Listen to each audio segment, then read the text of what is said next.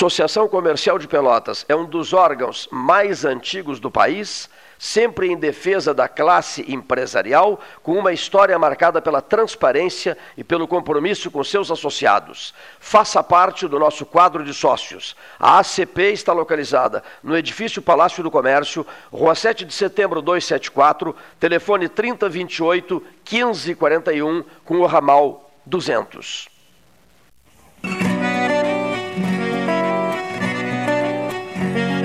Gaúcho, desde piá, vai aprendendo a ser valente, não ter medo, ter coragem. E agora chegou o tempo dessa gente se unir pra mandar essa mensagem. Não podemos entregar o corona de jeito nenhum, amigo e companheiro. Bota a máscara, segue o protocolo. Cuida de ti, da região do estado inteiro. Não podemos entregar o corona de jeito nenhum. Amiga e companheira. Bota a máscara, segue o protocolo. Cuida de ti, da região do estado inteiro. Não podemos entregar o corona.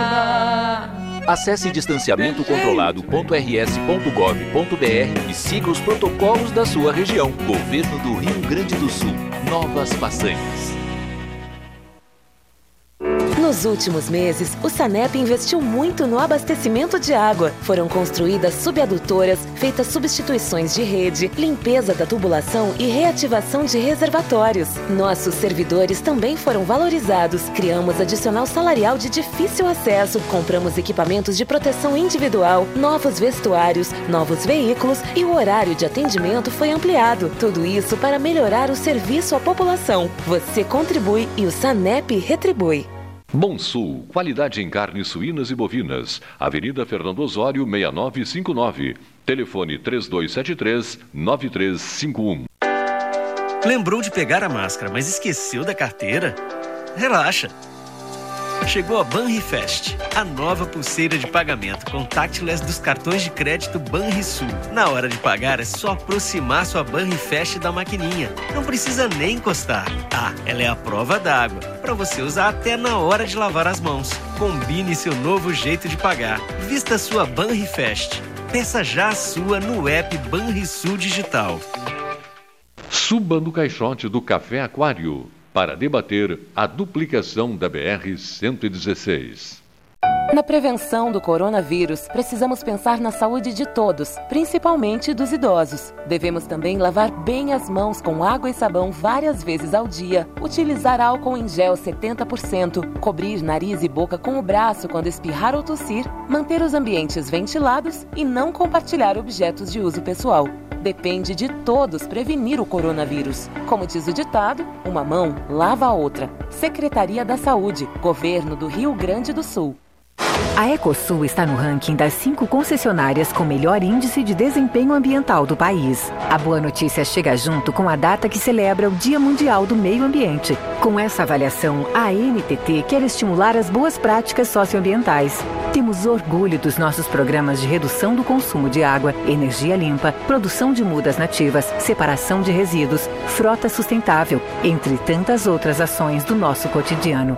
Somos Eco. Somos Ecosul. A fake news vem destruindo as redes sociais. A diversão, o entretenimento deu lugar a uma maciça propagação do ódio, da segregação, do racismo, da polarização política e um crescimento gigantesco do número de haters.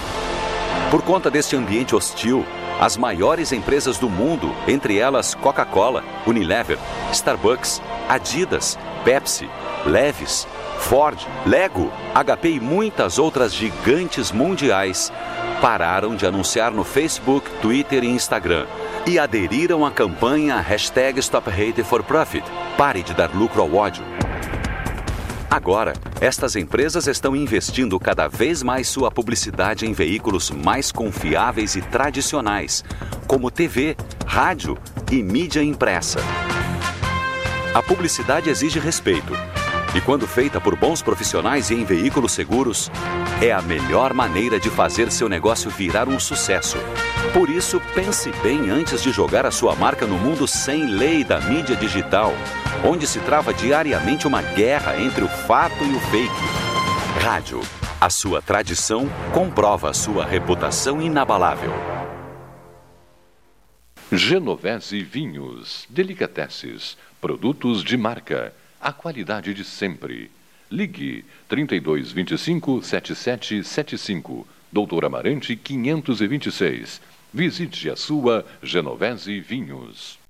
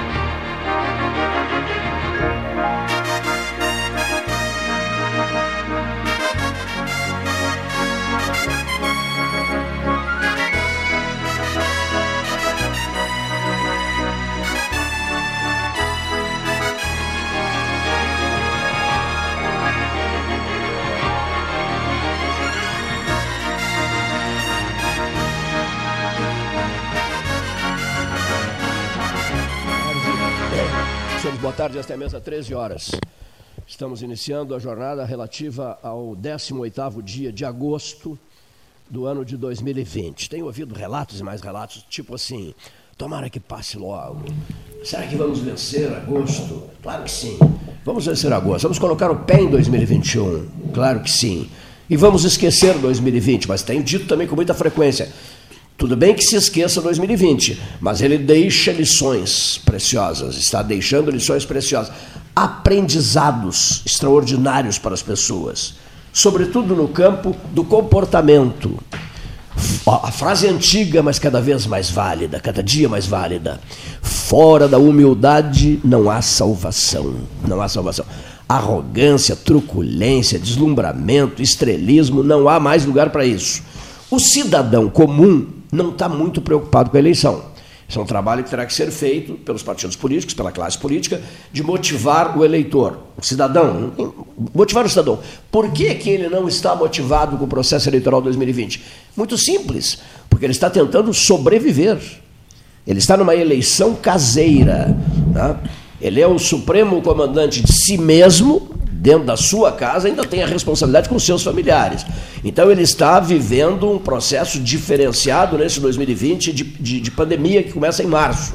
A Valeiro começa em março, 13, dia 16 de março, iniciou a sua etapa de transmissões diferenciadas. Então, o camarada está conversando consigo mesmo, está cheio de dúvidas, questionamentos, pontos de interrogação por toda a parte. Abre uma gaveta, sai um ponto de interrogação. Abre, Abre um armário na cozinha, sai um ponto de interrogação. Abre um, um cristaleiro, uma cristaleira, um roupeiro, sai um ponto de interrogação. Abre um baú, sai um ponto de interrogação, mas também sai muita fotografia desse baú, que é a fotografia do arquivo 13 horas. São milhares, milhares, milhares, milhares, milhares de fotos do arquivo de, fo de fotos, mais o arquivo de vozes, que Pelotas não está levando a sério. Está querendo botar na lata do lixo. Uma vez eu não vou contar essa passagem do passado. Botaram uma, um arquivo fotográfico completo na lata do lixo numa instituição de ensino. Bom, querem colocar o arquivo na lata do lixo? Tudo bem. Uh, pensem nisso. Diria o locutor aquele, enquanto eu lhes digo boa tarde, não era isso? Era o Mendes que dizia isso? Não era o Mendes, não, o Mendes Ribeiro. Mas enfim, não se pode brincar com coisa séria. Os nossos arquivos são sérios. Está toda a história daqui, dos últimos 42 anos, toda. Toda ela, vozes e fotos. E o poder, os poderes constituídos de Pelotas não, se, não, não perceberam isso. Não perceberam Há muitos anos não perceberam isso. Há décadas não perceberam isso. Nos últimos 42 anos do 13 não perceberam isso. Fica esse recadinho aqui. Daqui a pouco não tem mais nada, e vocês vão se dar conta, puxa vida, como a gente comeu mosca, como nós ficamos anestesiados diante de um trabalho que é sério. Eu não venho todos os dias aqui para fazer um trabalho irresponsável ou que gere dúvidas, etc. Não, eu venho todos os dias aqui, há 42 anos, para fazer um trabalho sério. Esse recado eu queria dar. Está dado esse recado. Mas, enfim, é o ano eleitoral que a classe política terá que ter cuidados especiais para torná-lo agradável, tolerável, aceitável, o que vocês quiserem, na medida em que a pandemia mudou os nossos rumos, mexeu com as nossas vidas, mexeu com o nosso estado de espírito, abriu portas e mais portas para madrugadas indormidas, madrugadas em que a pessoa fica fazendo exercícios de raciocínio para saber como é que vai botar o pé fora dessa crise, que atinge todo mundo, todo mundo, todo mundo. Então, que sejam essas as nossas primeiras palavras. Na sequência teremos entrevistas importantíssimas, comentaristas importantíssimos. Daqui a pouquinho um comentário muito importante do Dr. José Fernando Gonzalez. Né? Há um outro comentário muito importante do Marcelo de Oliveira Passos. O ministro Guedes vive um momento de, seu Gastal, de intensas dificuldades. Bom, então teremos essa e mais uma entrevista especial com o Dr. Alexandre Paulo Machado de Brito um homem da saúde, da área da saúde, que vai dar um depoimento importantíssimo sobre essa questão da, pandem da pandemia no país. Tá? No Rio Grande do Sul, inverno, essa coisa toda. Nos estúdios, nos estúdios nós estamos na, com o Alexandre Garcia. Seja bem-vindo, Alexandre Garcia, aqui no estúdio. Boa tarde, Cavalheiro. Boa tarde, Cleiton. Boa tarde aos ouvintes. E vou dar um boa tarde especial aqui para minha esposa que está me ouvindo lá, me mandou um WhatsApp que estava ouvindo. Muito bem. Um Porque, falando nisso, especial. um abraço especial nosso também, aproveitando o ensejo, ao Ramiro Rodrigues, né? o dono do Café Aquário, ah, da Padaria Avenida, amigo do 13. Amigo do 13 desde sempre. Ih, meu Deus, companheiro de café da manhã na Padaria Avenida. Há mais de 40 anos e de conversa sobre Portugal, sobre Aveiro, a sua amada Aveiro, eu adoro Aveiro, etc. Somos muito amigos, grandes amigos de longa data. Ele hoje está comemorando 7.5. É um bom motor, né, Alexandre? É bom. É motor 7.5, né, seu Gastão? O senhor Ramiro Rodrigues, num dia em que as portas do aquário estão escancaradas escancaradas. Por quê? É o palácio da política, é a vitrine de Pelotas, é a vitrine do centro de Pelotas. Não se, não se, não se admite a ideia de viver com café, com as cortinas, eh, sabe, fechadas. Não dá para aceitar isso. Então, por quê? Porque faz parte da vida da gente. Palácio da política e aqui esse apelido foi dado na Palácio da Política pelo Fernando Marrone, foi quem apelidou o Palácio Guardadas as devidas proporções, no domingo né, foi anunciada a reabertura do Copacabana Palace, que estava todo ele cercado com uma grade e fechado no Rio de Janeiro. E em contato com os amigos que tem lá, a Prefeitura do Rio negociou, na, junto com os proprietários, a reabertura do Copacabana Palace. Muito bom.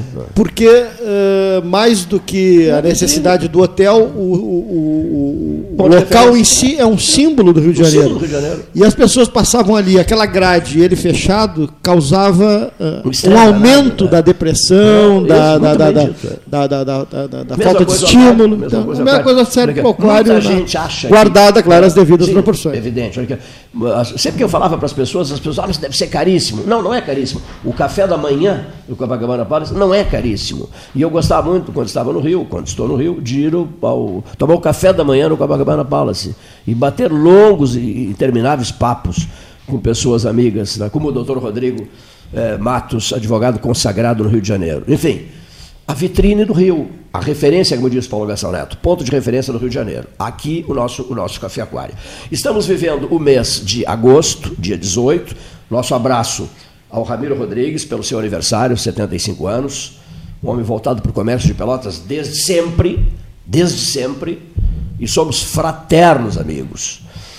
Num dia em que a questão política local também está é, em evidência. Por exemplo, tendo o Alexandre ao meu lado aqui, o Alexandre Garcia, a primeira pergunta que eu devo encaminhar a ele, né?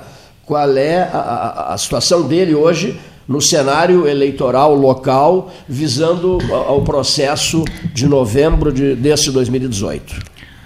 Bom, Cleiton. Como o senhor se sente? Uh, eu vejo uma campanha super complicada, né? A gente, como a gente vai sair para a rua, né? A gente tem uma, uma indecisão hoje de se os candidatos serão recebidos né, nas casas pelas pessoas.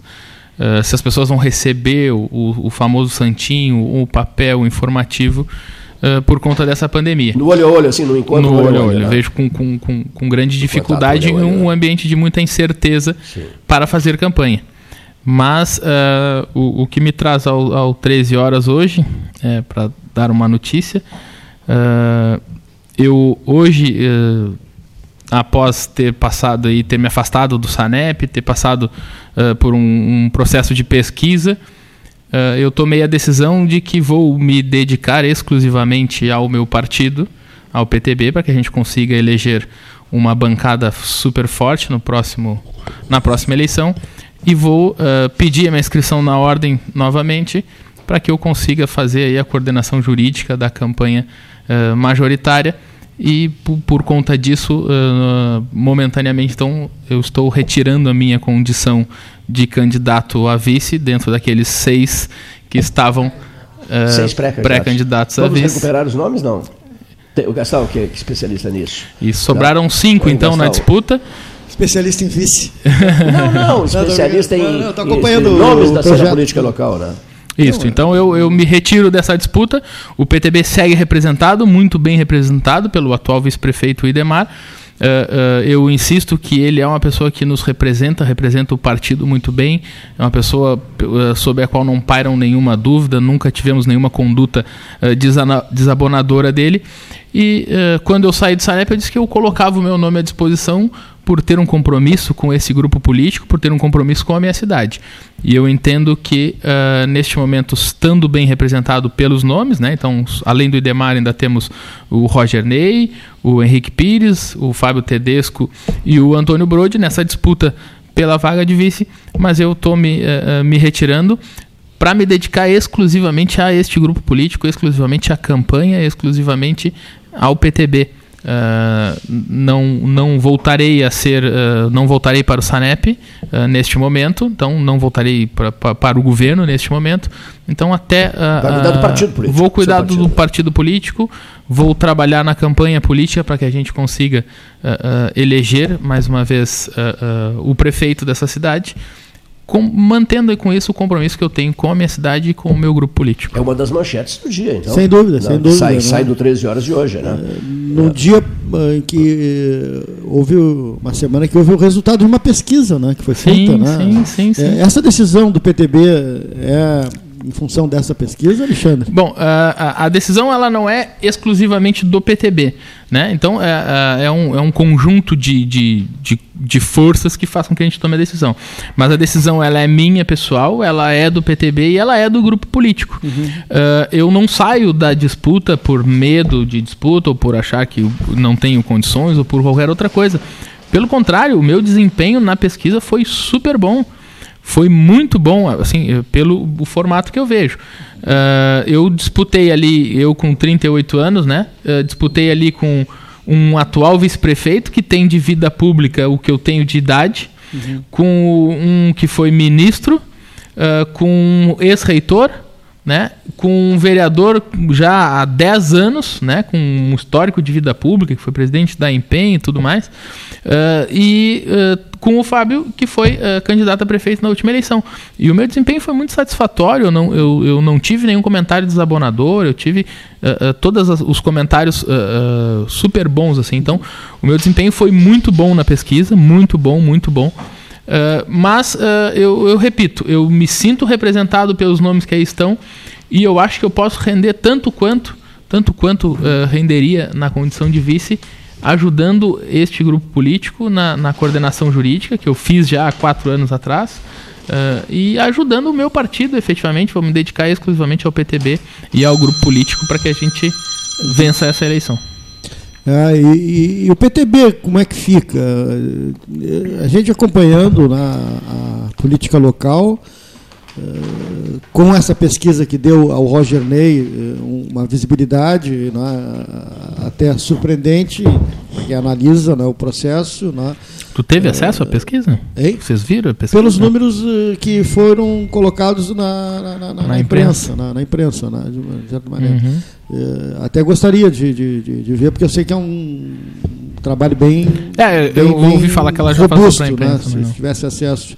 Uh, mas o PTB, com, sendo um, um, digamos, um ator de primeiro momento no, no processo todo, desde o início da, da, da, uhum. da como tu falas, do grupo político. Nos últimos quatro anos. Nos últimos, é, conquistou é, a, a vice-prefeitura, né? Não, a vice-prefeitura nos últimos aí, mas antes anos, mas a gente já estava, já estava no, no, no, grupo com o ex-prefeito Fetter. Hum, tivemos Bernardo. a vice-prefeitura no governo Fetter. Exatamente. Então, ah, isso é, mesmo, né? O, o, PTB não vai, de certa maneira, a, abrir mão eh, digamos, uh, da, da, da, da vice-prefeitura, tendo vice-prefeito hoje, né, hum. assim, tranquilamente. Eu vejo que esse movimento está sendo muito, uh, digamos, uh, surpreendente nesse momento, tá? uh, por parte do PTB, mas acho que vem alguma coisa que possa ainda colocar ou frente a frente o Roger e, o, e o Idemar Bom, nessa disputa. Né? Nomes, né? Eram seis, sobraram cinco. Agora cinco.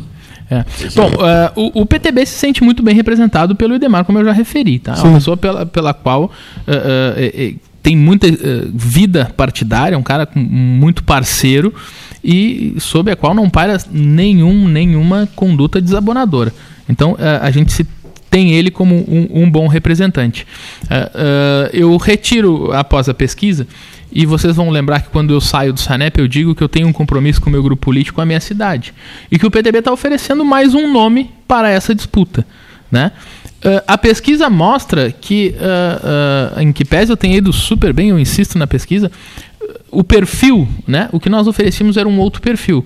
O meu perfil, vocês têm que combinar, têm que combinar comigo que é totalmente antagônico ao perfil do Idemar, né? Então claro. a, a, vida, porque ele tem de vida pública, eu tenho de, de idade, né? Então a gente oferecia um novo perfil e a pesquisa não mostra que, que a, esse perfil é decisório para que a gente tenha a, a, decisão do voto. Então, para que eu, eu me retiro anuncio que eu vou me dedicar exclusivamente a este grupo político, ao meu partido, né? Uh, mostrando a força que tem o grupo político, reiterando aí uh, as virtudes do nosso partido, que o Idemar tem. Mas uh, no momento que se abriu uma disputa, que os partidos abriram uma disputa, eu acredito que todos eles estão disputando ainda claro. no, mesmo, no, no, mesmo grau. Então não quer dizer que o PTB vai abrir mão de alguma coisa ou o PTB é dono de alguma coisa. Nós tínhamos uma disputa onde eram seis pré-candidatos a vice e hoje restaram cinco. E eu me sinto muito bem representado eu pelos cinco nomes, nomes que estão cinco? ali. Quem são os cinco? Sim, Henrique Pires, tá, Tedesco, Brode, aqui, Roger, Henrique Bars. Pires, Henrique Pires, Bars. Quem mais? Roger, Roger Ney. Quem mais? Tedesco. Ah, o Tedesco. E o Brode. Já foi candidato a prefeito, o Tedesco, né? Foi. E, e o Brode, Antônio Carlos Brode. Seis tem? Não, cinco. E o Alexandre. Sim, é, eu me retiro ah, hoje. sim, o Alexandre está retirando, tá retirando. Quer dizer, está fazendo. É, é, é, o primeiro anúncio, Alexandre Garcia, aqui no 13? Isso, é o primeiro Obrigado. anúncio oficial. É. Agora a Angélica até está nos acompanhando aqui.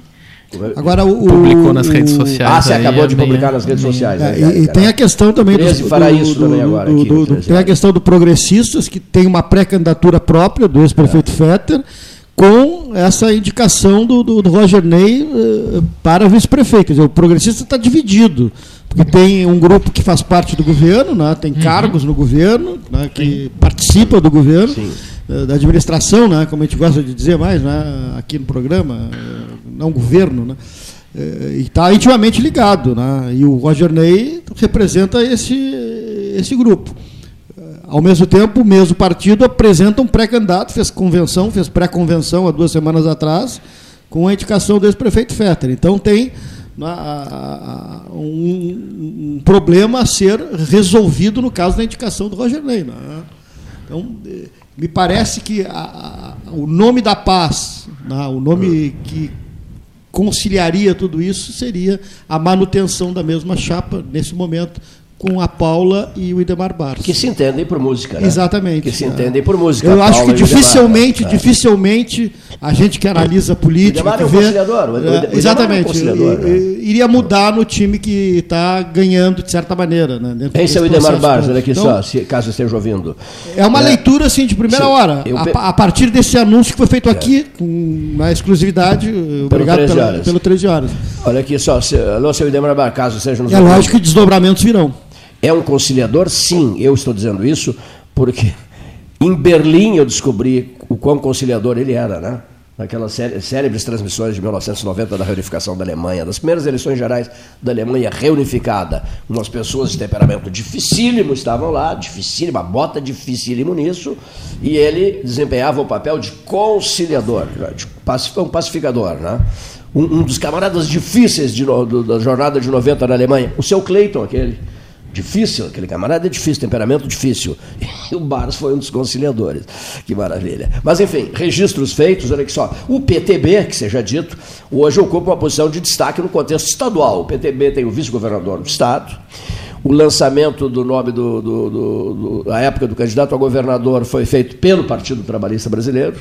Né? O PTB detém secretarias de Estado, o PTB controla Tinha a a. Assembleia Legislativa, até né? agora há pouco era o presidente era Sim, o, era Lara, presidente né? da Assembleia agora Legislativa, isso aqui nos telefonou. foi o PP dia. num acordo feito lá no início, que era Assumiu, assumiu, chegou a assumir o governo do Estado, Sim, né? sim, sim. Ah, nos- me tocou o telefone, né? lembra?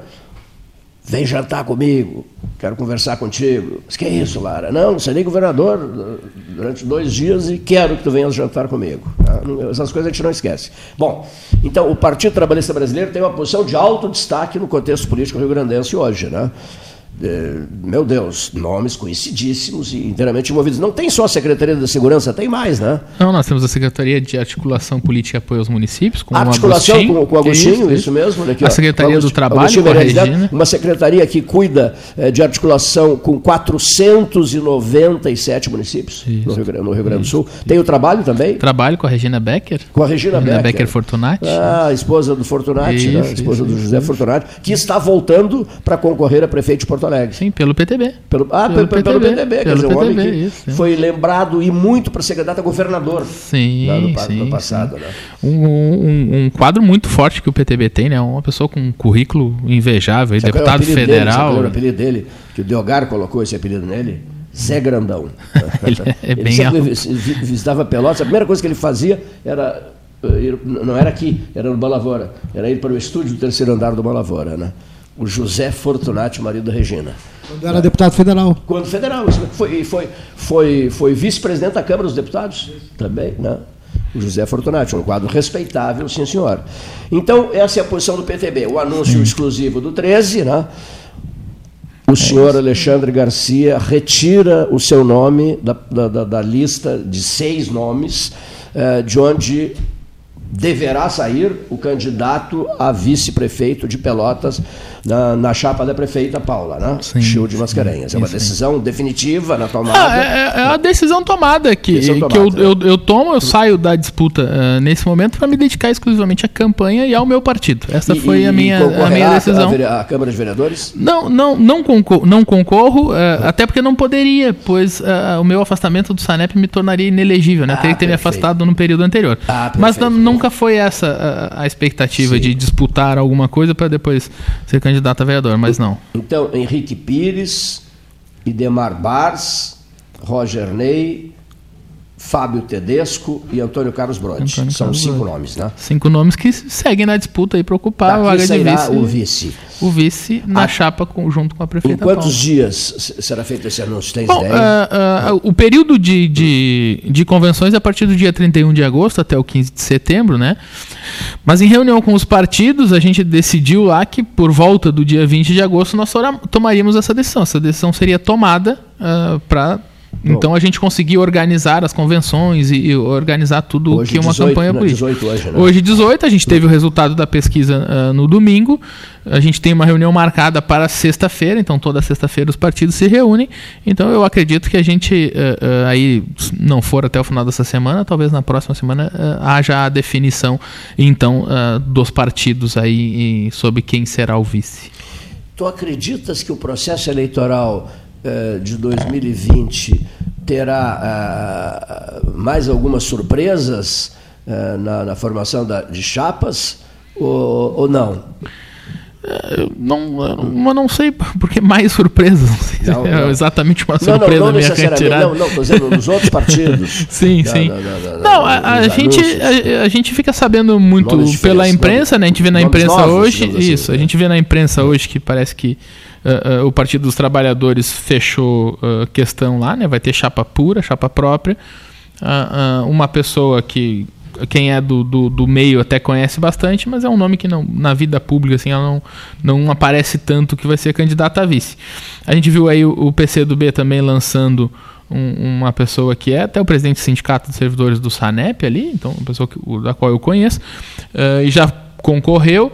Uh, e aí a gente tem lá uh, um outro partido, né, o Marcelo aí pelo, pelo ah, Podemos Marcelo, se lançando. Marcelo Oxley. Oxley, Marcelo, Marcelo Oxley, do Glaucius é. Giusti Oxley. O Marcelo é, deve ser sobrinho é. do Glaucius, né? Não. Que é, sei, que é isso, candidato isso. a prefeito, né? Pré, isso, é, que é pré-candidato a prefeito. Uh, a gente sabe e ouve falar que o pessoal também fechou questão, vai ter um, um, um, candidato a prefeito, que não é o mesmo que vinha sendo em todas as, as últimas eleições, né? Vão, vão inovar, vão vir com um, um candidato novo. E o MDB, hein? E o, o, o, MDB, pelo que se sabe, teria convenção, né? A, a, o indicativo primeiro dele seria de de ter candidatura própria, um partido muito grande, um partido com, com muito, muita história, né? Estado, né? com, com, com, grandes quadros.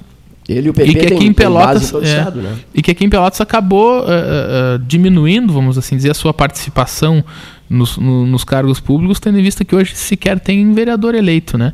Então, eles elegeram um vereador na última eleição que migrou na janela e saiu do partido. Então, o que a gente ouve aí é que há uma Uh, mas também notícias de imprensa que há uma, uma determinação de que eles terão candidato candidato a prefeito, candidatura própria para fortalecer as bases do partido. Inclusive, uh, o nome que se sugere é, é um participante aqui do, do, do 13, 13 que é. supostamente né? se afastou da, da, Professor, da... advogado, né? Isso, isso é, se desincompatibilizou, pelo que a gente Fabrício, sabe, na última sexta, para poder... Fabrício se desincompatibilizou, poderá concorrer ao cargo de prefeito de Pelotas. Tem o DEM também, isso o mesmo. professor Matheus Querelli faz parte também aqui se, do programa, se desincompatibilizou. Se desincompatibilizou também, é, e o DEM tem outros nomes também, foram buscar lá no, Olha só, no antigo PSL. 13 horas para fazer o anúncio né, da desistência do, da decisão do Alexandre, não é desistência, da decisão dele em não concorrer para abrir portas para um entendimento mais amplo dentro da coligação. Né? Justamente, Bom, fortalecer o grupo, é, o, grupo, o grupo saia né? cada vez mais forte.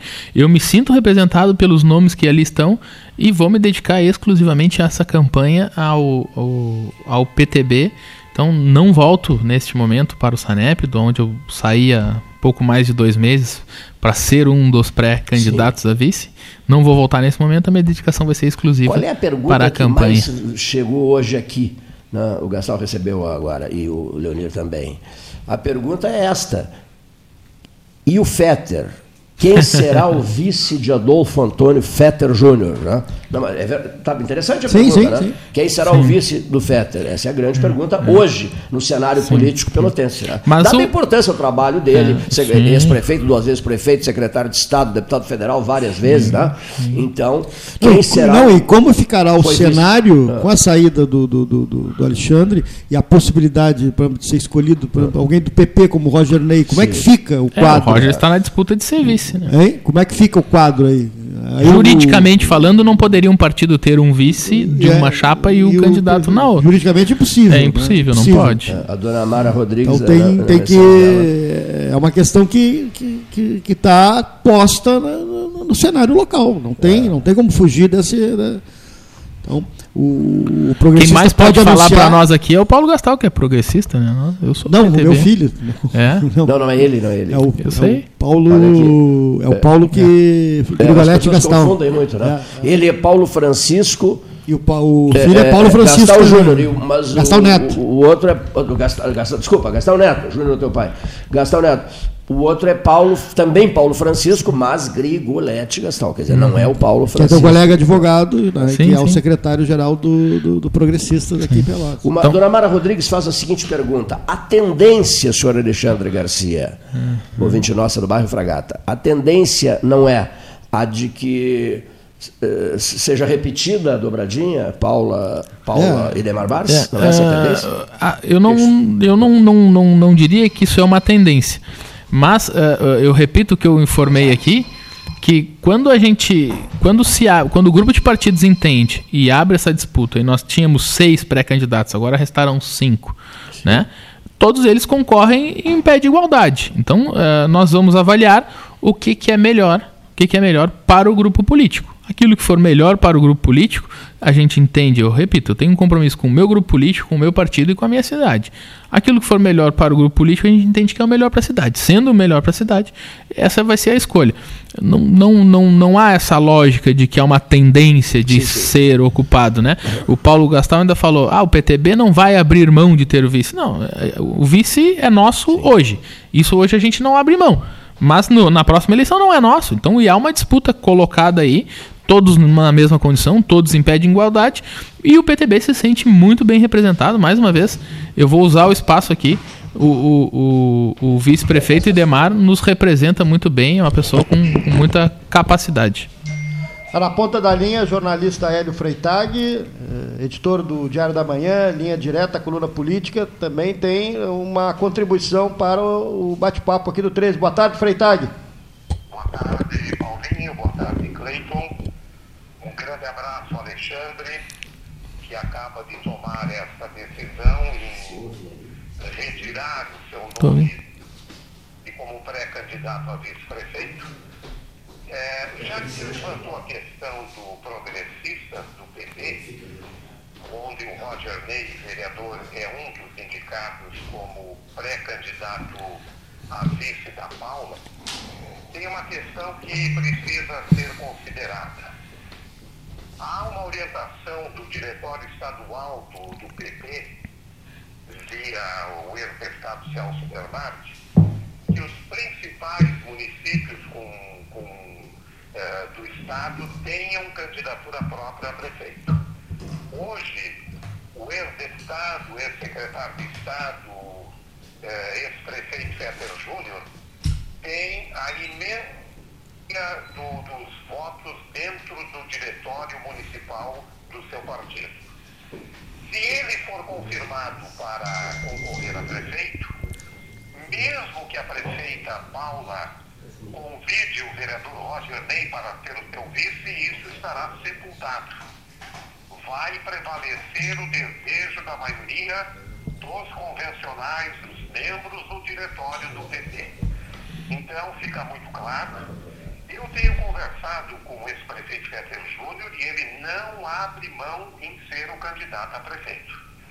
Já está uh, tratando com outros partidos e fica uma questão aí também, no momento em que a Paula escolher o, seu vice, eh, que poderá ser até o Idemar, mantendo a chapa, os demais continuarão aliados no projeto de coligação ou migrarão para o lado do Féter Júnior e outros partidos, é a grande indagação.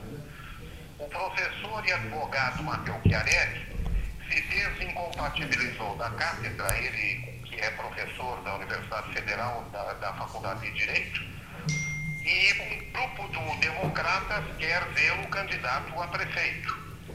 Mas não está afastada a possibilidade do Mateus ser o vice do Féter Júnior que reforçaria muito a chapa Fetter prefeito, Matheus Chiarelli vice.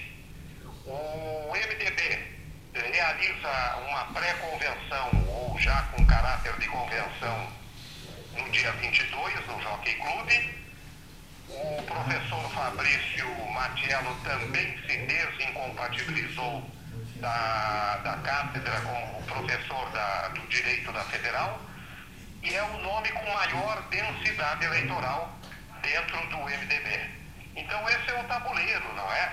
O quadro que vai se formando, mas para ficar bem claro, se o Fetter for indicado candidato a prefeito, mesmo que a Paula entenda que o Roger Ney, do partido do Fetter, é, é, que, seja o seu candidato a vice, isso não vai acontecer. Ah, em resumo, a, a convenção partidária é soberana é soberana. E hoje o Peter Júnior tem maioria. É, já ficou comprovado isso na pré-convenção.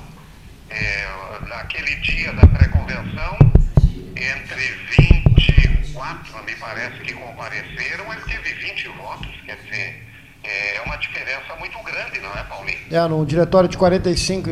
Na... É, e isso que nem todos compareceram e deverão comparecer. É. E outra coisa, ele já manifestou o desejo expresso de ser candidato. É, exato. E há um movimento também forte dos pré-candidatos à Câmara de Vereadores. É, hoje, de apoio. 80 ou 90% dos pré-candidatos à Câmara Municipal assinaram um, um documento, uma carta, uh, hipotecando solidariedade à candidatura e exigindo que o partido tenha a candidatura, não é? Até para poder ajudar na campanha. Então, estamos a menos de 90 dias do, dias do primeiro turno e, e, com esse anúncio que a Paula deverá fazer, pelo menos prometeu no dia, depois da manhã, aí a campanha vai estar na rua, não tem a menor dúvida, não é? Sem dúvida, sem dúvida. É mesmo não oficial, mas aí não tem como tu esconder, a chapa estará formada e os demais candidatos também estarão é, aí tem o, o, Partido dos Trabalhadores já é, confirmando o vereador Ivan Duarte, não é? Como candidato. E a líder feminista Yaya Sandrali, que, que é funcionária pública, já se desincompatibilizou, educadora, é, como pré-a-vice. O PT não afasta a possibilidade também de uma coligação. O PDT do Marcos Cunha, que tinha levantado o voo a uns 45, já recuou. O Marcos não será candidato a prefeito. É, já anunciou que vai concorrer à reeleição para a Câmara. Eu não sei o que, que o PDT está imaginando nessa hora, não é? Ou migra para outro partido, ou tem candidatura própria e, e, é um tabuleiro que, que vai se formando aí com, com, com as peças para cá e para lá. Semana decisiva. Obrigado, Freitag. Semana decisiva. Um grande abraço, viu? Obrigado pela participação. Faltando 12 para as duas, doutor José Fernando Gonzalez chegando no 13. Boa tarde, 13 horas. Depois de alguns dias de ausência, é um prazer estar de volta a este espaço aqui, poder falar com os ouvintes e conversar com os amigos na mesa, Paulo, Cleiton.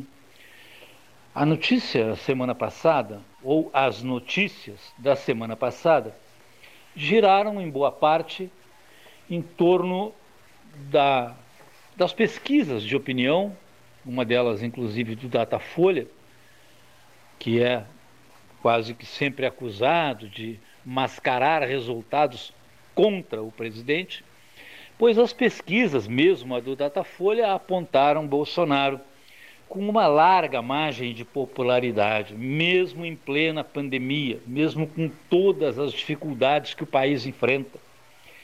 E aí, boa parte das pessoas que não são favoráveis ao presidente ficam, de certo modo, perplexas, atônitas, porque não compreendem esse fenômeno de popularidade que ele detém e que vem desde a época da sua eleição.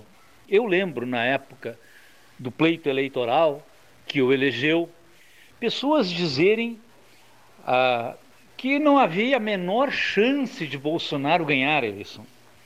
Sem dinheiro, sem estrutura, uma pessoa ah, marcada por, por uh, episódios que, que, que tornaram discutível a sua personalidade. Então, quando o Bolsonaro foi eleito, as pessoas acabaram não aceitando isso. Muitas pessoas não aceitaram isso. Muitas pessoas até hoje continuam achando que Bolsonaro não poderia ter sido eleito, mas foi. E que Bolsonaro não poderia ter o apoio popular que tem hoje, mas tem. Então nós temos que convir que o Brasil vive, assim como boa parte do mundo vive, uma, uma história protagonizada pelo que muitos chamam de uma maioria silenciosa. Uma maioria que não faz barulho, que não faz alarde, mas que vota. e, ao votar, elege o presidente. Nos Estados Unidos, com Trump, não foi diferente. Ninguém imaginava que uma pessoa com a personalidade de Trump pudesse ser presidente dos Estados Unidos. E ele venceu a eleição.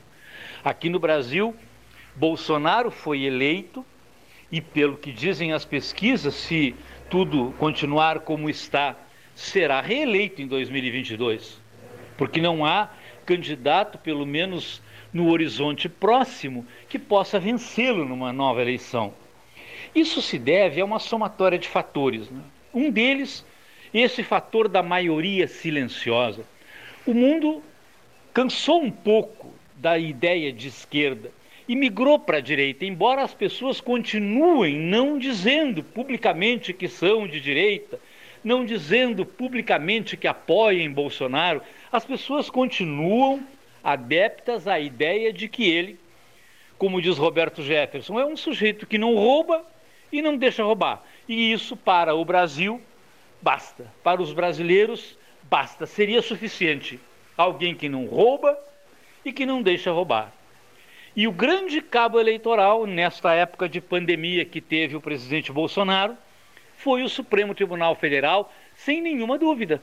Porque ao dizer lá em março, abril, que o presidente não tinha poder de deliberar sobre as políticas relativas ao combate à pandemia, o Supremo também com isso transferiu aos governadores não só a possibilidade e aos prefeitos, não apenas a possibilidade de deliberarem sobre as políticas de combate ao coronavírus, mas também e principalmente sobre responsabilidades. Não é razoável que agora se diga que o presidente Bolsonaro tenha responsabilidade sobre qualquer das políticas públicas adotadas para combater o vírus, porque, na verdade, essas políticas foram repassadas pela Suprema Corte aos governadores e aos prefeitos, e a estes, então, se haverá de cobrar ou aplaudir pelos resultados que produzirem. Muito obrigado e até a Muito bem, olha aqui pessoal, meu Deus do céu. Senhor, eh, faça favor, abre a janela do sétimo andar aqui. Tá lá a rede aquela da, da, da, da, dos bombeiros, aquela rede dos bombeiros. Olha aqui, ó. Eu assumo publicamente, prezadíssimo Gerson Zibel, sulista, a culpa, a grande culpa, a suprema das culpas. Eu errei, mãos à palmatória seu Cleiton, seu Cleiton. E a participação do Patriota 51? Estamos no pleito municipal com candidatos chapa pura. Os senhores não enxergaram isto? Os senhores não querem enxergar isto? Como é que é? Que debate? É livre esse debate ou não é livre? Fiquei me lembrando de um pré-candidato a vereador. Precisava me dava, me dava super bem com ele. Não vou nem citar o nome porque não vale a pena. E o sujeito veio aqui e eu disse assim: eu queria dar um recado. Eu disse, olha, a sala está cheia, não tinha lugar para ninguém aqui. Aí trouxe uma poltrona da sala Bruno de Mendonça Lima e disse para esse moço: sente-se aqui, vou lhe servir um chá, eu vou lhe servir um chá, e vamos esperar que alguns deixem o estúdio, o Salão Amarelo, e o senhor será entrevistado numa boa. E ele se ofendeu se ofendeu, se levantou e foi embora. E já saiu queimando, já postando no. Como é que é? Postando no Instagram, aqui, ó, e já postando no Instagram, dizendo que, que não era debate livre, coisíssima nenhuma, né? isso aqui não era livre, coisa nenhuma, que as pessoas eram arrogantes, autoritárias, prepotentes, que ele não foi ouvido. Não foi ouvido porque a mesa estava cheia de, de convidados, né? Ele não soube esperar, foi agressivo, coisa da juventude, é compreensível. No centro jovem tem esse tipo de atitude, às vezes. Né? Com o tempo, o cara conta até 10 antes de tomar uma atitude dessas. Né? Então, é, saiu porta fora, mas já sentando o ferro no 13 horas no Instagram. Eu achei muito, muito interessante. Até divertido, achei. É. Bom, o programa está à disposição desse moço, quando ele bem desejar, ele é pré-candidato a vereador. Numa vez que nós começarmos a ouvir os, os, os pré-candidatos a vereador, sem maldades. A vida é tão curtinha, amigo. O senhor será pó. Eu também serei pó. Todos nós seremos pó. Isso tudo passa. Essas briguinhas políticas, isso tudo passa. Tá? Enfim, não, não, não vamos levar a coisa para esse ponto. Mas ao Gerson Zibel eu quero pedir desculpas. Estamos no pleito municipal, seu Cleiton. Olha aqui, ó. estamos no pleito municipal. Patriota chapa pura. Outra mensagem da Cris. Pessoal, nós estamos, o Paulo Gastão Neto foi feliz ao dizer assim, nós recém estamos né, iniciando as articulações políticas, né, seu Paulo? Começando a ouvir pessoas, enfim, convidando pessoas. Então, um espaço para todos. Todos terão seu espaço e o 13 terá imensa satisfação em recebê-los, como agradeço muito ao Alexandre Garcia, que disse assim: essa notícia vou transmiti-la no 13 horas. Né? Muitíssimo agradecido mesmo, né? que é uma notícia importantíssima, começa a se definir né, o cenário, e ele veio e diz: olha, não serei candidato a vice-prefeito de Pelotas por isso, por isso, por isso, por isso, e, e, o fez em primeira mão aqui no nosso 13 horas, o que nos deixa, né, seu Gastal, muito contente. O senhor, o senhor, o senhor vai entrevistar o pessoal do Patriota, seu Paulo Gastal? Vai? Vocês não tiveram, participaram de um debate intenso, certa feita? Era. Ou não, Patriotas que, pre, que prega a criação do. Do, do país, né? Do, do, do país, do, Estado, né? Não, não, não país. País ou Estado? Estado, né? Estado do. Acho que não. Do sul, do sul. Todo o sul, né? Ah, não, não. Prega um novo país. Patarinas, Paraná, Santa Catarina e Rio Grande do Sul. Seria isso, não? um novo tipo, país. Tipo Catalunha. Como assim, seria né? o nome do país? Tipo a Catalunha lá na Espanha. Isso ficava depois. Né? Isso ficava depois, não. Não vai ser resolvido hoje. Não, tá, que bom.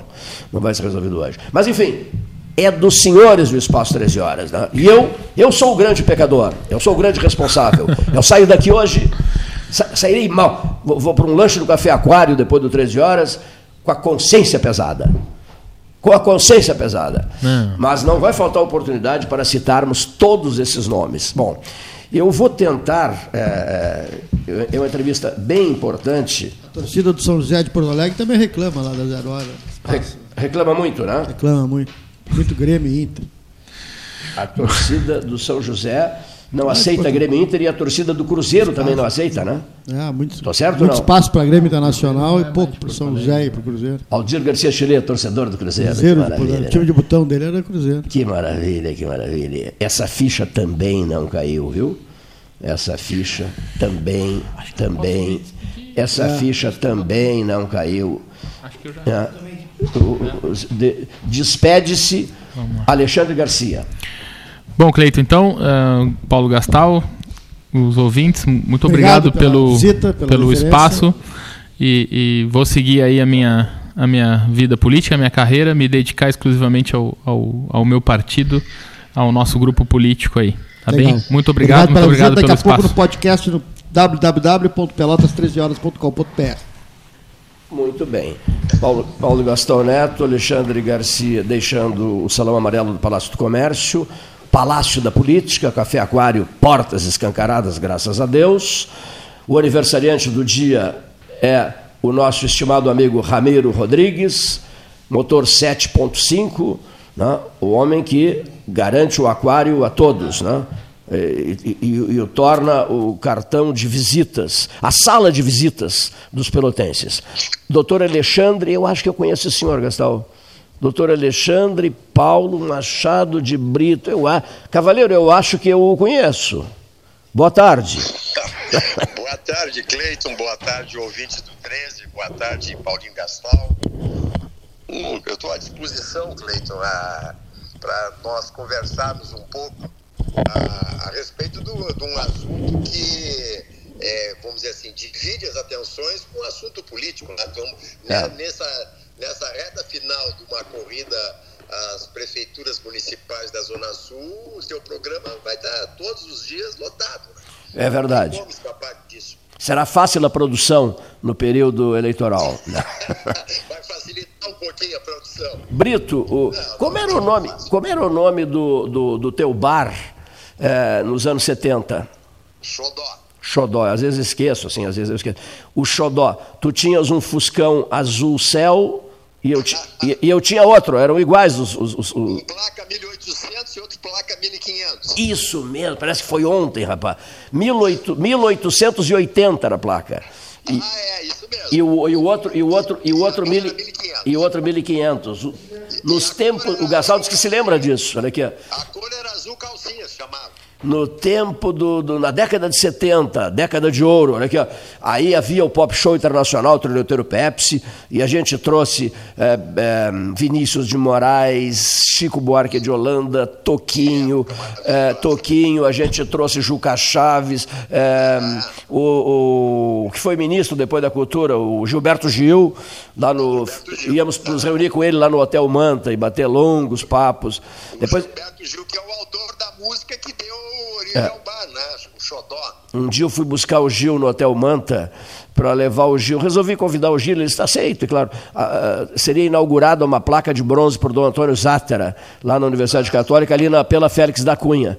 E, enfim, aquele, as pessoas daquele tempo eram bem diferentes, não é, Brito? Aí eu chego com o Gil, eu chego com o Gil, o Gil estava no auge da sua juventude e do seu, seu sucesso e seu talento musical, e todo mundo, todo mundo se olhava, as pessoas se olhavam e falavam baixinho e tal, censuravam o Gil, a esmagadora maioria dos, dos convidados. Eu, eu fiquei até um pouco constrangido no primeiro momento, mas depois eu disse, não, Exagerado na, na vestimenta. é, e- exatamente, um dos pontos.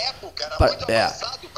E depois eu recebi um, um ou dois, eh, presta atenção, assim, tipo, pô, Cleiton, quem é que você trouxe esse camarada aqui? Digo, Esse camarada é brilhante, esse sujeito é.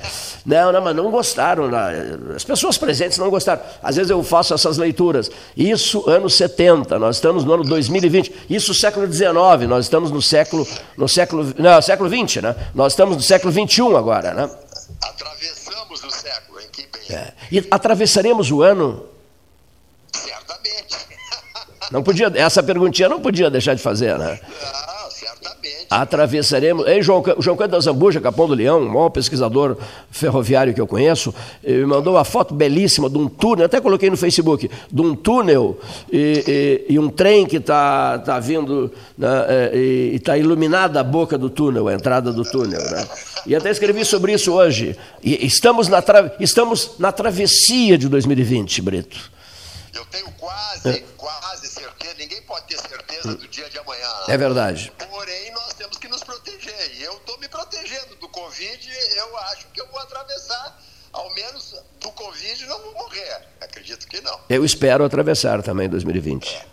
Ah, espero atravessar. Eu quero viver um pouco mais. Até porque, pretensiosamente, um, um sujeito me disse assim um dia, amigo, pessoal, você é um pretensioso. Eu digo, mas por quê? Eu, um pretensioso? Pobre de mim, meu Deus do céu. Vivo trabalhando todos os dias para debater levantar questões locais, locais e regionais. Não, não, mas era, era, era uma, uma atitude bonita da pessoa comigo. Você é um pretensioso, seu Cleiton. Mas por quê? Poxa, me poupe. E ele disse assim: você é um pretensioso porque você anuncia que quer viver até o ano 2080. Né? Porque você quer ir a tal final da Libertadores, um brapel no Beira, no Beira São Gonçalo, na- no estádio Beira São Gonçalo, em 2080, essa coisa.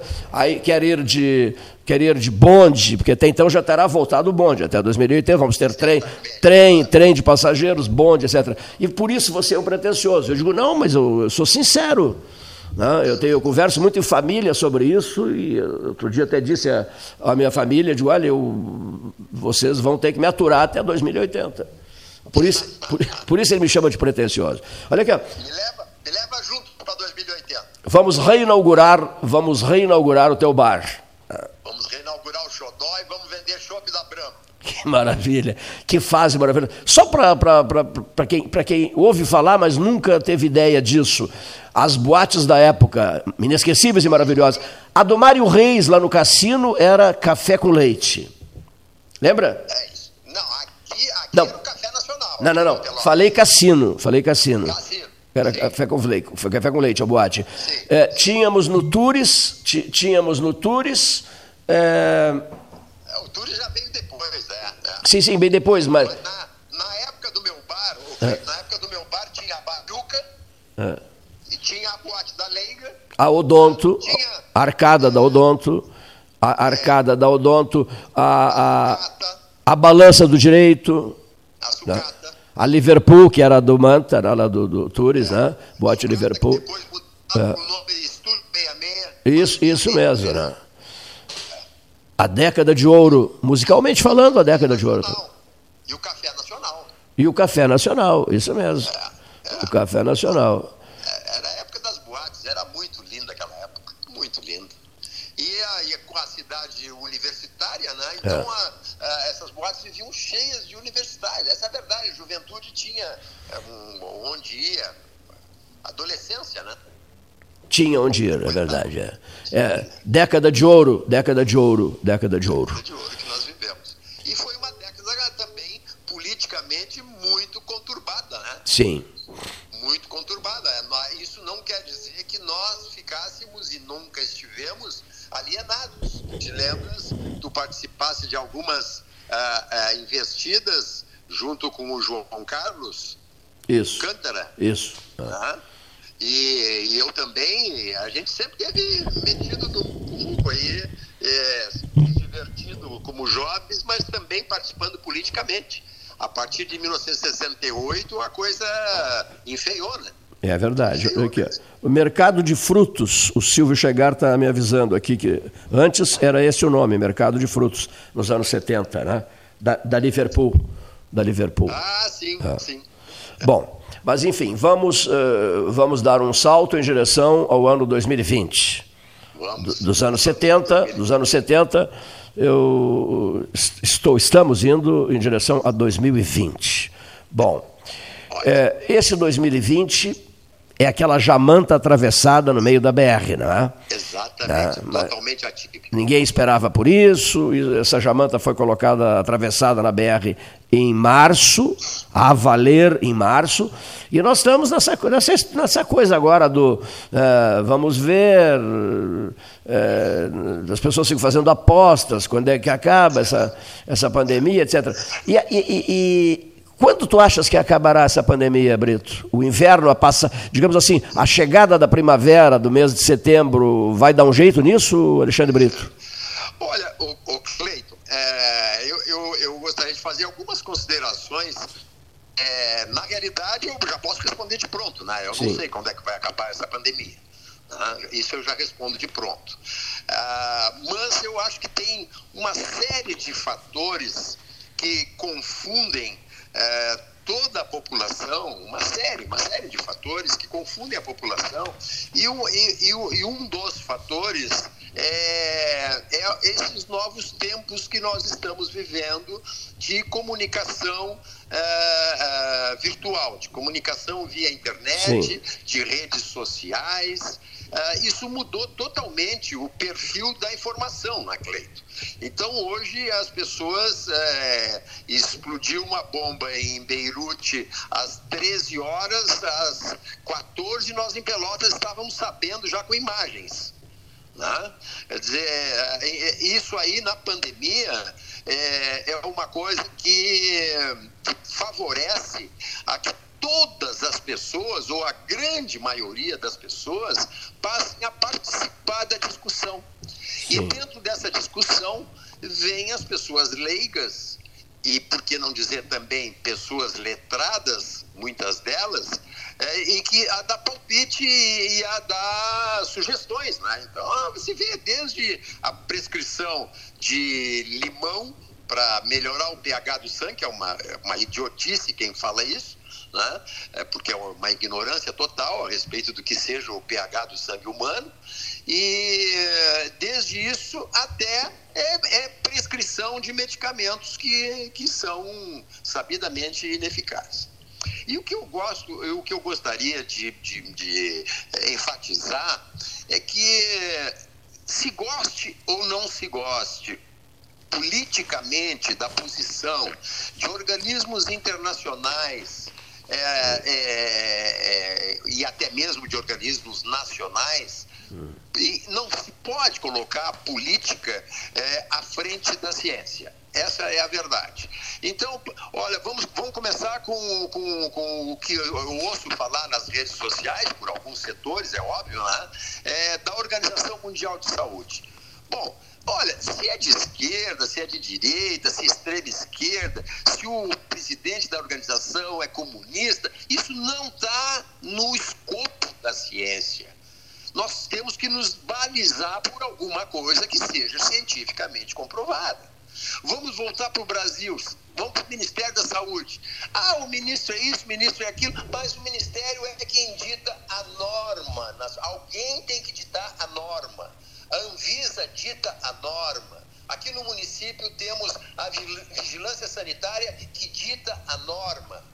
No caso de uma pandemia, nós temos é, formados comitês é, mundiais, comitês nacionais, comitês estaduais e comitês municipais cientificamente montados. Ah, existe algum viés político? Pode existir daqui e dali, mas o, o, o, a essência tem que partir da ciência, não pode partir da, da, da, da, da desconfiança política dessa ou daquela ação. Então, isso aí tem confundido muito a população, a meu ver, e tem causado muita desinformação. Muita desinformação. O lockdown, por exemplo, que foi bastante discutido no último fim de semana, e que eu venho acompanhando o teu programa e as tuas entrevistas, e, e então tem pessoas dando palpite sobre o lockdown de Pelotas é, que vieram uma vez ou duas a Pelotas e dão palpite sobre o lockdown de Pelotas. Eu vi isso no teu programa entrevistado, que nunca botou o pé aqui em Pelotas falando é, do lockdown de Pelotas. Bom, aí vamos dizer assim, é errado o lockdown? Olha, o lockdown tem inúmeros benefícios, o lockdown. Tem defeitos? Tem inúmeros defeitos. Chegou a se falar, inclusive, em alguns setores, de um lockdown à brasileira. Por que, que é lockdown à brasileira? Porque realmente é um continente. Você não pode usar um lockdown nacional. Jamais. Seria uma insanidade o, o governo central é, determinar um lockdown nacional. Assim como é muito difícil do próprio Estado determinar um lockdown em todo o Estado, porque nós temos municípios totalmente diferentes, com condições totalmente diferentes. Então eu acho, no caso nosso aqui do lockdown, que alguns chegaram a dizer até que foi vergonha nacional, em, em hipótese alguma, não foi vergonha nacional. Mais ainda, eu vi as declarações, ouvi as declarações da prefeita e concordo totalmente com o tipo de intenção com que foi feito, foi decretado esse lockdown. É alertar a população. O lockdown, um dos erros do lockdown é justamente a, a, a população, que, que não, é alertar a população, porque no momento que você faz aberturas, abertura no comércio, abertura no esporte, abertura, enfim, soa para a população como se já tivesse tudo passado, como já estivesse tudo bem, e algumas pessoas, ou uma grande maioria das pessoas, sai às ruas como se não houvesse mais a pandemia. Ontem, me parece, um comentário do nosso amigo Renzo Antonioli, com muita propriedade. Eu, eu acho, olha, não, não se tira a mínima razão nem do Renzo, nem de outro empresário, nem da Associação dos Empresários, nem dos empresários nacionais ou locais, em relação à situação econômica. Isso é evidente, isso é claro. Agora nós temos é que achar uma maneira, um meio termo de haver uma convivência. O que nós não podemos é abrir o comércio numa falsa premissa. Claro, ele não disse isso, eu não estou falando, só estou dizendo que ele teve razão no que falou. Mas vamos dizer que é, a falsa premissa seria: ah, vamos abrir porque lockdown não, não adianta. Bom, isso aí é falsa premissa. O lockdown adianta, adianta. Nós temos estudos nos Estados Unidos que comprovam que ele desacelerou o lockdown, evitou 530 milhões de mortes de contágios. 530 milhões de contágios no mundo inteiro. Né? Existe um, um estudo é, é, do Imperial College do, do, de London que fala que ele salvou 3 milhões de vidas na Europa. O lockdown salvou 3 milhões de vidas na Europa. Estudos de modelagem de impacto, o lockdown em 11 países ajudaram a reduzir a taxa de reprodutividade da infecção para abaixo de 1. A taxa de reprodução, que é, que é o que nós estamos falando, né, é a quantidade de pessoas que são infectadas por cada paciente. Então, se um paciente infecta 10, é uma alta taxa de infecção. Agora, se um paciente está infectando um para um ou menos de um, bom, aí já, é, melhorou, já melhorou a situação. Então, o, o, o lockdown é útil tem maneiras de se fazer, tem maneiras. O, o que foi feito aqui em Pelotas foi um alerta. Na realidade, foi um alerta. Né? É, é tinha que ser feito. Em vários, em vários locais. Olha, se você lembra lá em Fortaleza, a justiça determinou um lockdown de uma semana. E o pessoal continuava fazendo festa, continuava indo à boate, continuava é, se aglomerando em grupo, pau, pau, pau, aí a, a, justiça decretou. Nem foi o governo que decretou. É, não dá para dizer que o que a justiça decretou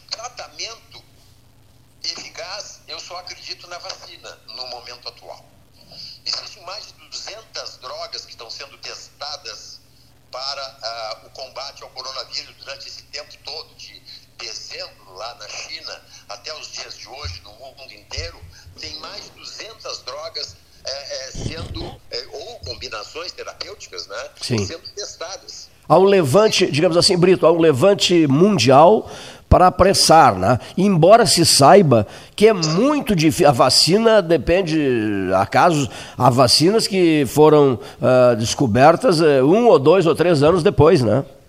Sim, não, o próprio desenvolvimento é. da vacina, existem vacinas que levaram 10, 12 anos é. para serem fabricadas. Bom, para vocês, é, vocês sabem, nós todos sabemos, que o mundo não está parado na busca de uma vacina contra a AIDS, que até hoje não encontrou. Brito. É, tratamento existe. Hoje existe tratamento extremamente eficaz. O paciente com AIDS hoje ele vive assintomático com o tratamento. Olha aqui, nós é, hoje é a corrida contra o relógio, mas eu quero essa eu quero essa entrevista tua em duas etapas, né? O mesmo que eu combinei com outros convidados que participarão também num segundo momento, num outro dia. Mas para hoje eu tenho a pergunta final que é e a medicação, cavalheiro? E a hidroxicloroquina, qual é a outra? Ivermectina, etc, etc. É, enfim, é, você é, abre qualquer jornal, televisão, liga, liga a televisão, ouve rádio, né? e as redes sociais, os jornais online, né? esse assunto está na ordem do dia. O que, é que o senhor tem a dizer sobre, sobre essas indicações, assim, não. não Uh, não convencionais. É, não convencionais. Não convencionais. Que nós chamamos em medicina é. de terapêutica off-label. Sim. Né? É, essa, essa terapêutica off-label, ela pode e deve ser usada quando nós não temos outra opção. Né? É, isso nós podemos lançar mão dessa terapêutica, é reconhecida é, é, por todos os organismos internacionais de saúde, porém, para se usar uma medicação off-label, também existem regras. Existem regras. Essas regras são no seguinte sentido: o médico tem total é, liberdade para prescrever a medicação, porém, toda vez que ela for prescrita, ela deve ser comunicada ou iniciar-se, naquele momento, um protocolo clínico que vai ser registrado e que vai ser acompanhado por um comitê é, científico de ética de aplicação da medicação.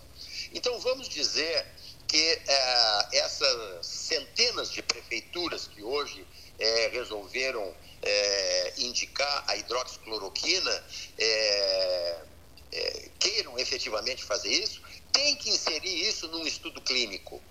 Não pode ficar distribuindo. Eu vi videozinho de prefeito, não aqui no Rio Grande do Sul, mas porque agora no Rio Grande do Sul essa onda foi mais tarde que surgiu. Já nos meses passados, eu vi filmezinhos de prefeito onde é, nem o secretário de saúde participava do vídeo. Quem participava era o prefeito e o vídeo, porque politicamente é uma maravilha, não? Você dá um kitzinho e dizer para o camarada que ele vai ficar curado com aquele kitzinho. Como a pandemia é, é, ela, ela tem um índice de mortalidade é, é inferior a 1%, Olha, 99 é, dos pacientes com o kitzinho, aliás, 90% dos pacientes, 85 a 90, vão se curar com o kitzinho. Curar entre aspas, né? Sim. Porque ele se curaria sozinho também. Né? E, e, e 5% é, vai, vai, vai, vai ficar grave e desses 5%, 0,8, 0,6 vai morrer. Né? Mas aí o kitzinho não interessa.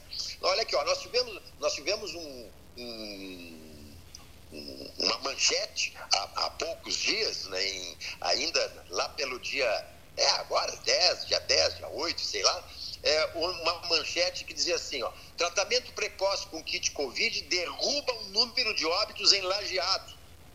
É, eu li, eu li essa notícia. É, é, eu li essa notícia, né? Bom, lajeado, hoje, ele tem a maior incidência do estado do Rio Grande do Sul, a maior mortalidade do Rio Grande do Sul, entendeu?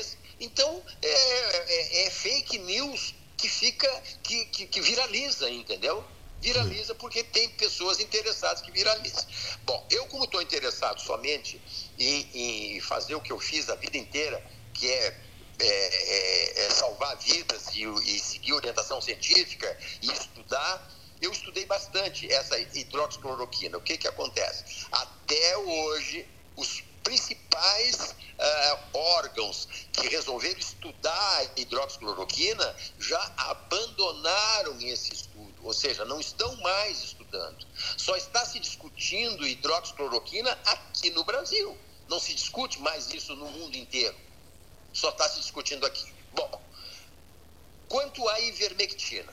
A ivermectina é uma, é uma, é uma droga que ela é bastante eficaz, bastante conhecida e ela, ela é dada inclusive é, para populações em massa na África para prevenir algumas doenças parasitárias como filariose e, e serve também para várias outras doenças parasitárias, inclusive piolho, sarna, tudo isso a ivermectina cura. Bom, foram feitos estudos in vitro, ou seja, se pegou fora do corpo humano e se testou a ivermectina. E verificou-se que a ivermectina matava o Covid. Ela mata o vírus do Covid. Só que as doses usadas para matar o vírus do Covid in vitro, elas já são várias vezes maiores do que a dose que um ser humano tem recebido para ah, as verminoses, as parasitoses.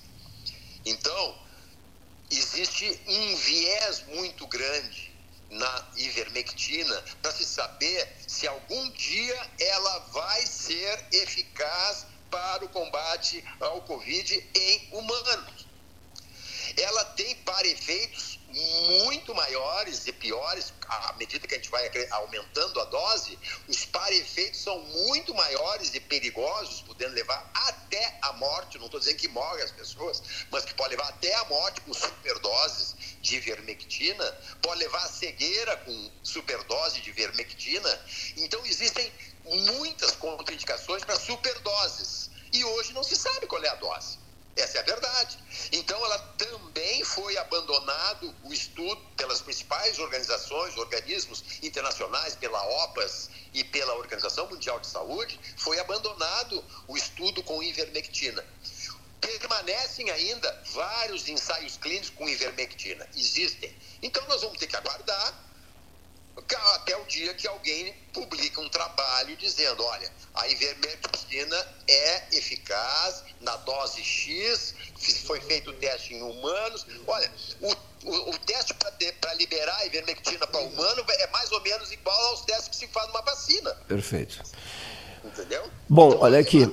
Nós vamos uh, interromper agora, vamos continuar essa conversa. De repente, até, quem sabe, ao vivo, né? No, no, no, nos, nos, nos, próximos dias, né? Agradeço muitíssimo, prezado amigo, doutor Alexandre Paulo Machado de Brito, ao microfone do 13H. Gostasse dessa chamadinha? 13H. Né? Gostei, gostei muito, 13H. 13H. Vou aproveitar, o Cleito, para transmitir o meu grande abraço ao Hélio Freitag, que eu escutei há pouco aí, estou com saudades dele. E, e, ao, e ao Ramiro, e ao Ramiro Rodrigues. Ah, o Ramiro eu converso com ele de vez em quando, que eu vou tomar café, né? Não, mas olha aqui, hoje, hoje... Café com leite, né? Não é, não é cafezinho. Não, não, café com leite, pão e manteiga, olha aqui, ó. Eu sou companheiro de café da manhã dele na Padaria Avenida, olha aqui, ele é um grande amigo meu também, mas olha aqui, ó, 75 anos dele hoje. Ah, é? É, 18 de agosto. Nós, nós, a gente prefere chamar assim, o motor 7.5. Fica melhor, não fica? Olha, diz pro Ramiro, hum. diga, transmita pro Ramiro, ele deve estar escutando o programa, mas vamos transmitir, que, que o Café Aquário vai viver, e ele também, por muitos e muitos anos. Por quê? Porque eu vi nas redes sociais que o Café Aquário tinha fechado. Sim. Olha, fecharam o Café Aquário. Então, isso aí já saiu. Não, tá tudo bem, tá tudo bem. É, né? Mas não tá vai fechar, bem. certamente não vai fechar, vai viver muito. Sim, se Deus quiser. Querido, um abraço, prazer imenso falar contigo. Obrigado. Um abraço, Brito.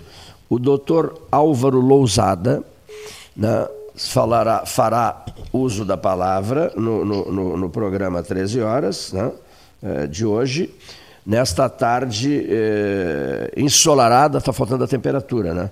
14h27, hora oficial ótica cristal, 14 horas 27 minutos, 17 graus no dia 18 de agosto. Hoje é dia de feira ali na, na extensão da Bento, né? Bento Gonçalves, hoje, famoso dia da feira. Gosto muito daquela feira ali, excelente aquela feira. Uh, ovos que vêm da colônia, né? Tá? um ovo cozido. Né?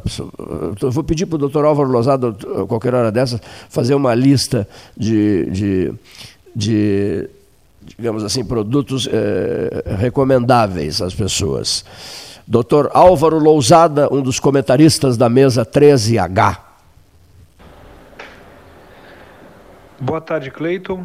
Boa tarde, Gastal. Boa tarde, ouvintes do programa 13 Horas. Uh, hoje eu vou falar um pouco para vocês a respeito de um estudo recente uh, realizado pela Universidade Estadual de São Paulo, a Unesp, a respeito de um hormônio uh, liberado pelo músculo quando a gente faz atividade física. Olha só, um hormônio que foi descoberto há menos de 10 anos e ele é chamado irisina. E ele é liberado pelo tecido muscular quando da atividade física e, e, e, e tem se estudado uma série de benefícios que ele tem. Né? Uh, por exemplo, ele converte a nossa gordura branca, que é um tecido adiposo que nós temos, que acumula gorduras, é uma gordura inflamatória, ele converte essa, essa gordura branca em gordura marrom que é uma gordura uh, de outra categoria, vamos dizer assim, termogênica que facilita o gasto energético no nosso corpo. Muito interessante para quem quer perder peso. A irisina também ajuda, potencializa a ação de macrófagos, que são células da, de defesa do nosso corpo, e tem também uma ação anti-inflamatória no nosso corpo. Mas o que chama atenção nesse estudo feito recentemente é que a irisina nesse estudo mostrou efeitos benéficos ao tratamento da SARS-CoV-2, coronavírus. Uh, o que, que esse estudo evidenciou? Que esse hormônio ele inibiu a replicação do vírus dentro das células, de células humanas. Né? Inibiu a replicação, a multiplicação do vírus quando ele entra nas nossas células. Então se criou uma linha muito interessante, é o início, assim, é um sinal de que esse hormônio pode ter múltiplos benefícios. Outros estudos serão necessários, obviamente, mas para corroborar o que foi achado preliminarmente, mas é mais uma luz que, pode, que pode nos auxiliar no tratamento uh, para os pacientes infectados pelo coronavírus. Um hormônio, então, liberado durante a atividade física, que tem uma ação anti-inflamatória e que uh, se mostrou assim um potente inibidor da replicação do vírus, impede que o vírus se multiplique. Uh, outro ponto importante mostrado nesse estudo é que a célula adiposa, aí vamos ter muito cuidado com a obesidade, a célula adiposa, a célula de gordura, uh, tem se mostrado um grande reservatório para o coronavírus. Então, por isso que reforça só o que nós já sabemos, que a obesidade, o aumento de peso, é um fator de risco para a gravidade quando uh, há infecção pelo SARS-CoV-2. Então, e assim, e, e resumindo, né? É, eu falei da irisina, é um hormônio que é liberado durante a atividade física. Então nós vamos lá no início reforçar o que a gente que eu já vim falado aqui em outras vezes, né? É, exposição ao sol, vitamina D, importantíssima, atividade física, alimentação saudável, tudo isso, é, cada estudo, quer dizer, os estudos vão mostrando o que a gente deveria fazer e não faz, que é cuidar da nossa saúde, tratar o nosso corpo como, como nosso bem maior. Né? Então, a importância da atividade física. Eu estou falando aqui de um hormônio que está mostrando benefícios, inclusive para o tratamento da, uh, do coronavírus, e ele é liberado principalmente durante a atividade física. E esse período de pandemia eu tenho reforçado para meus pacientes fazer qualquer tipo de atividade física, nem que seja dentro de casa, nem que seja subir e descer a escada do seu apartamento. Né? Então fica a dica, se abre abre-se um caminho para uma série de pesquisas que podem nos dar um, né, uma, uma notícia, da, notícias boas em breve para para o tratamento dessa grave enfermidade que está cometendo o planeta inteiro. Essa era a minha dica da semana. Muito bem, muitíssimo obrigado. Que beleza de, de, de comentário, hein? Que maravilha de, de, de manifestação do doutor Álvaro Lozada. O pessoal sempre gastar o que me diz, olha, o pessoal gosta uma barbaridade de ouvir o doutor Álvaro Lozada, né? É, bom, vamos adiante para a fecha de conversa. Porto Alegre, a capital gaúcha, jornalista Jonathan Costa da Silva, a voz do 13 na capital do estado. Boa tarde, Cleiton. Boa tarde, amigos do Pelotas 13 Horas. Sempre um prazer estar falando aqui no programa, ainda mais quando o assunto é o Chavante. O Brasil que iniciou a sua caminhada, a sua trajetória na Série B, né? Já tem três rodadas, o último jogo foi no final de semana, e o Brasil que ainda não venceu na competição, mas também não perdeu. Um começo aí atípico, três jogos, três empates do time comandado pelo técnico Emerson Maria. Na estreia, um empate em 0 a 0 com Cuiabá. Depois, na última terça-feira, um empate já no Bento Freitas em 1 a 1 com a Ponte Preta. E agora, né, no último sábado, contra o Oeste, também no Bento Freitas, um empate em 1 a 1 O Brasil que saiu vencendo, gol do Gabriel Poveda no segundo tempo, no começo do segundo tempo, mas no apagar das luzes, eh, já quase no final do jogo, nos acréscimos, aos 47, 48 do segundo tempo, de pênalti, o Oeste empatou e decretou o resultado final do jogo em 1 a 1. O Brasil volta a campo agora na próxima terça-feira, amanhã, no dia, né, dia 18 de agosto, contra o CRB lá em Maceió, lá em terras alagoanas. O Brasil aí que tem uma sequência bem pesada de jogos nos próximos dias. Tem Série B, na próxima semana tem o jogo de volta pela Copa do Brasil contra o Brusque, né? O Brasil que acabou perdendo o primeiro jogo, vai tentar buscar essa histórica classificação na Copa do Brasil em terras catarinenses. Nessa volta do futebol pós-pandemia, que está levando aí um, um esporte um pouco diferente né, no, naquilo que a gente está acostumado em espetáculo, em público, em transmissões. É um, são jogos sem torcida, com um protocolo extremamente rígido, mas é a forma que o esporte, a forma que o futebol encontrou de retornar nesse período tão complicado, tão conturbado que a gente vem, vem vivendo. Né? Já pelo lado do Pelotas, é a preparação que segue para a estreia da Série D. que é agora em setembro. Cleiton, amigos. Muito obrigado, prezadíssimo amigo Jonathan Costa da Silva. Brilhante profissional. Gosta uma barbaridade de Pelotas e do seu chavante lá no Bento Freitas, mas hoje atua profissionalmente em Porto Alegre. Esse é um grande drama das pessoas, né?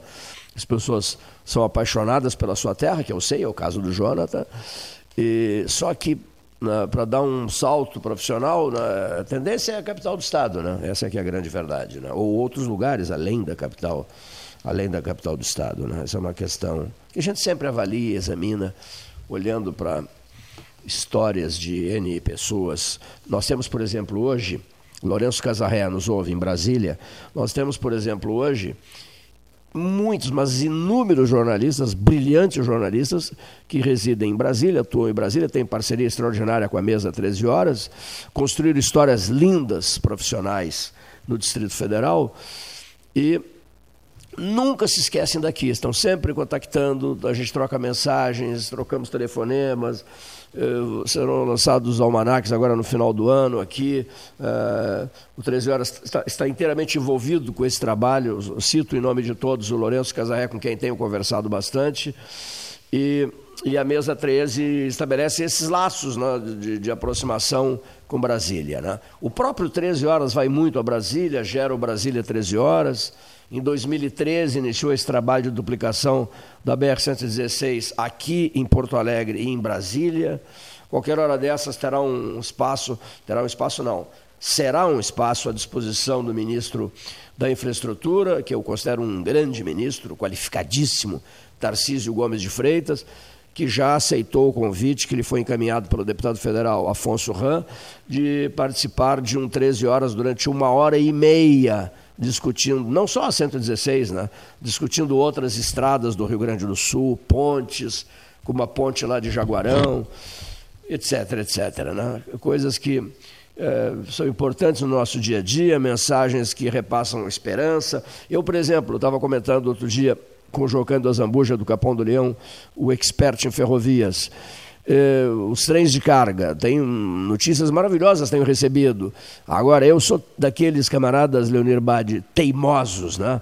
Os trens de carga são fundamentais para o Rio Grande do Sul e para o país, mas o saudosismo que bate na gente é aquele é, em relação ao trem de passageiros. Né? Meu não sai da minha cabeça o trem de passageiros, o bendito trem de passageiros. Mas tenhamos paciência, né? Vamos, vamos acreditar que seja possível. Os raios do sol são fortes, a temperatura é de 17 graus, o dia é o 18 de agosto de 2020.